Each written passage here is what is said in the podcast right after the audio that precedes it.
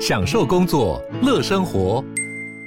就算不在办公室，也能从容应对线上会议。HP Dragonfly 透过专业的 HP Presence 设计，内建降噪及会议快速键，搭配清晰的 Bang & Olufsen 音效，增强音讯及视讯功能。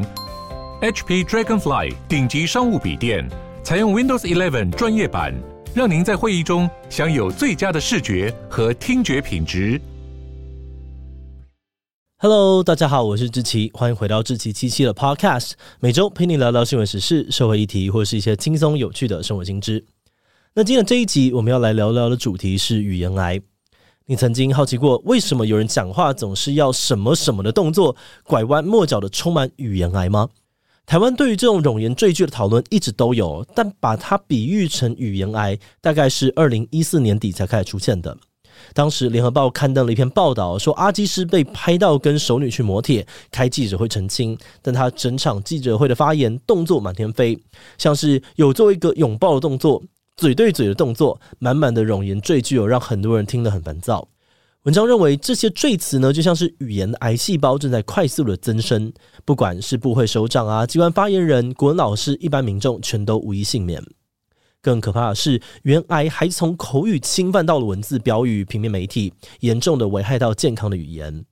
这篇报道刊登之后，获得了广大的回响，很多人都对语言癌感到担忧，甚至引起了教育部的高度重视。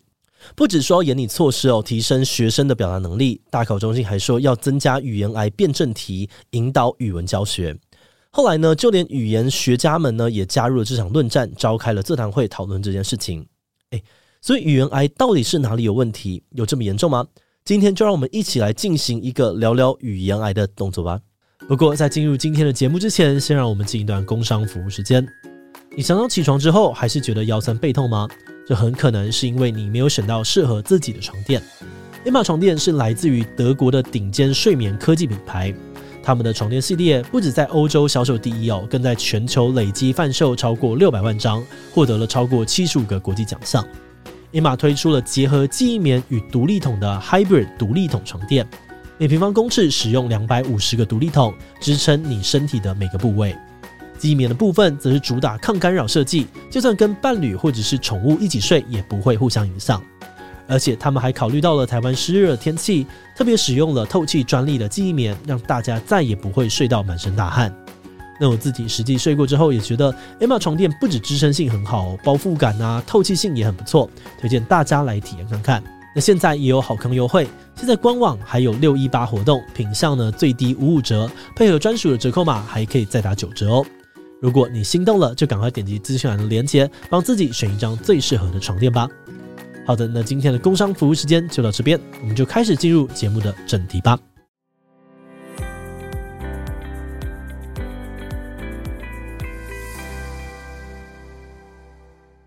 首先，我们要来看一下语言癌这个词的定义。根据报道呢，语言癌是把动词当名词用，然后变成做动词，做一个动词，做一个动词的动作。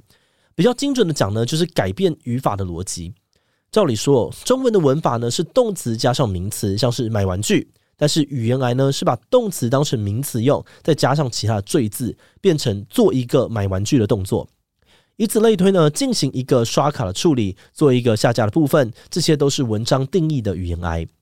另外，报道还提到，像是我们的、所谓的、有关、关于这些本身没有资讯意义、删掉完全不影响表达的词汇，也是常见的语言癌细胞。清大荣誉教授李嘉彤认为，哦，这种累赘又啰嗦的用法，透过电视媒体的散布，已经变成了一种时尚。因为大家都这么说，即使你觉得不对哦，也不敢说出正确的用语，让语言癌更加的恶化。不过，有不少人觉得根本没有那么严重。所谓的语言癌呢，不止没有想象中的多余，可能也只是语言演化的结果。强调正确的语言，完全是意识形态在作祟而已。那吵到最后，专门研究语言的语言学家也不忍了，干脆跳出来开座谈会，谈谈语言癌到底是不是一个问题。因此，以下呢，我们就从各方的观点，把这些论战分成三大战场。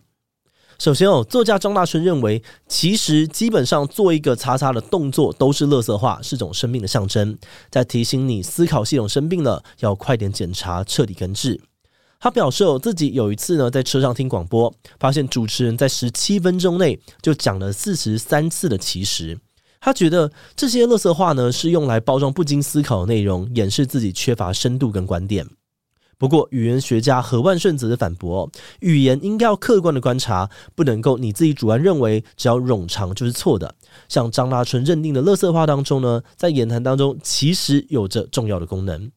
何万顺举例哦，当时的教育部长吴思华呢，在二十九分钟的政论节目就用了五十一次的其实。那如果单就一句话来看，其实这个词确实是多余的，没有特别意义。但何万顺认为，吴思华并不是没有在思考，他反而是想要强调自己讲的内容比较对，所以不断的用其实。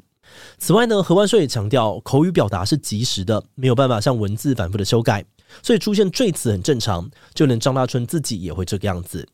像他就注意到，张大春在某段节目的开头一分钟内就说了八个这个。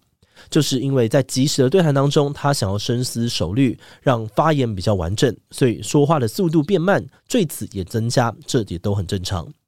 至于阿基师的动作满天飞呢，何万胜则认为哦，他可能是故意的，因为比起说我有拥抱那个熟女，我有亲她，改成我有做一个拥抱的动作，做一个嘴对嘴的动作，感觉好像就没有那么色。总之哦，何万顺强调，冗言赘句并不一定都是缺乏思考的垃圾话，反而可能是经过考量的选择啊。不过也是有其他人觉得，阿基师平常在节目上面就很爱动作来动作去，所以他在记者会上面的表现有可能只是单纯积习难改而已。而且，就算语言癌有存在的意义，但又臭又长的句子还是会让人很不耐烦呢、啊。希望对方精准的发言很过分吗？有民众就点名哦，台湾的王品集团根本是语言癌的集大成之地。服务生上菜的时候呢，要说一串：“您好，这是沙拉的部分，这边可以加上我们的酱汁，淋在沙拉上做享用哦。”但他明明就可以说：“帮您上沙拉，推荐淋酱汁一起吃更赞就好了。”而作家廖玉慧也分享了自己某次参加颁奖典礼，主持人不断的重复，请贵宾到台上做一个合照的动作。算一算有将近五十次，让他超想要冲上台大喊合照就合照，别再动作了。不过有语言专家去解释哦，不同的社交场合有不同的语言，像刚刚的这些例子，都是要公开面对群众的正式场合，不止临场压力大，也非常的讲究礼节。而在语言表达当中，比较长的句子通常也比较有礼貌，因为这背后传达出一个概念：你是重要的人，我愿意为你多费唇舌。像是您比起你呢，多了尾音就更有礼貌。感谢跟十二万分的感谢，英文的 thanks 跟 thank you 都是一样的逻辑。不过语言学家也提醒哦，这个用法是双面刃，因为说的越长就越浪费听众的时间。况且哦，一直用制式的句子也会让人感受不到用心，因此大家会觉得不耐烦也都是很正常的。那这种为求礼貌而故意不精准的语言癌，到底要怎么处理才会比较合适呢？这又可以再分成两种意见。医师认为，如果大部分的人听了反而不开心，说话的人适得其反，那语言癌就会自己消退。大家其实不用太紧张。像那次事件之后呢，王品集团就调整了服务人员的说话方式，希望让客人感到更自在。但也有人担心哦，只有王品调整是不够的，因为语言癌已经变成了一种流行现象，染上语言癌的人越来越多。如果我们不积极的从教育下手，可能会导致下一代积非成是。表达能力越来越差，而这个观点就牵涉到了第三个战场。有人认为哦，语言癌之所以会这么的泛滥，是因为现代人每天花好几个小时划手机，阅读零碎的资讯，很少阅读用字精简的中文经典，当然就不知道正确的表达方式。诗人余光中更是批评哦，这都是因为台湾人只顾着学英文、看翻译小说，导致大家喜欢用英文的逻辑跟文法在讲话，让因此变成基于这个原因，问题很多，变成有很多问题存在，这都是恶性西化的结果。最后呢，再加上电视媒体啊、餐厅服务生、活动主持人的推波助澜，让病态中文变成了流行。大家讲话一堆冗言赘字哦，不合中文的语法，甚至连不少老师都对这些问题毫无警觉。这样子是要怎么教育下一代呢？所以他们主张哦，我们应该要从国文教育下手，维护正确的语言用法。不过，也有部分的人觉得使用“癌”这个词呢，来指责别人的讲话方式有病，代表这些批评者已经预设了语言有所谓正确以及不正确的差别。但正确的语言到底是什么呢？标准是谁定的？这可能都会牵涉到时代演化或是人的权力关系。就像现代人习惯写白话文，如果用古代人的标准来看，他们大概也会觉得是邪门歪道。像是哲学哲学鸡蛋糕的朱家安就认为，说别人语言癌来捍卫正确语言，正好凸显了反对者家父长式的管教心态，只因为不喜欢别人说的话，就说别人需要学习跟校正。不过，也有语言学家发现，这种想要纠正别人讲话的心情，其实人人都有，只是程度不同而已。当我们听到有人说话跟自己的习惯不同，第一个反应通常也都不是称赞对方。但同时，语言学家也同意，那种过度要求语言要精准，甚至想要透过统一规范来处理的想法，确实不太好，因为这会导致语言的多样性可能会因此消失。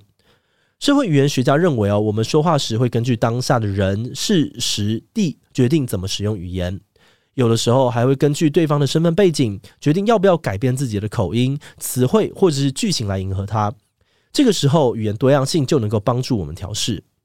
比如说，平常习惯讲台语的长辈，面对听不懂台语的小朋友，要是长辈继续讲台语，那一定很难跟孩子沟通。这个时候呢，他可能就会改用国语，甚至是装可爱的叠字来讲话。虽然发音可能不够标准，或是语法有错，但还是能够让祖孙之间达到沟通交流的效果。此外，很多人如果遇到外国人来问路，就算自己的英文程度不好，下意识的呢，还是会用很破的英文跟对方讲话。这也是很多人想要展现热心亲切感的表现。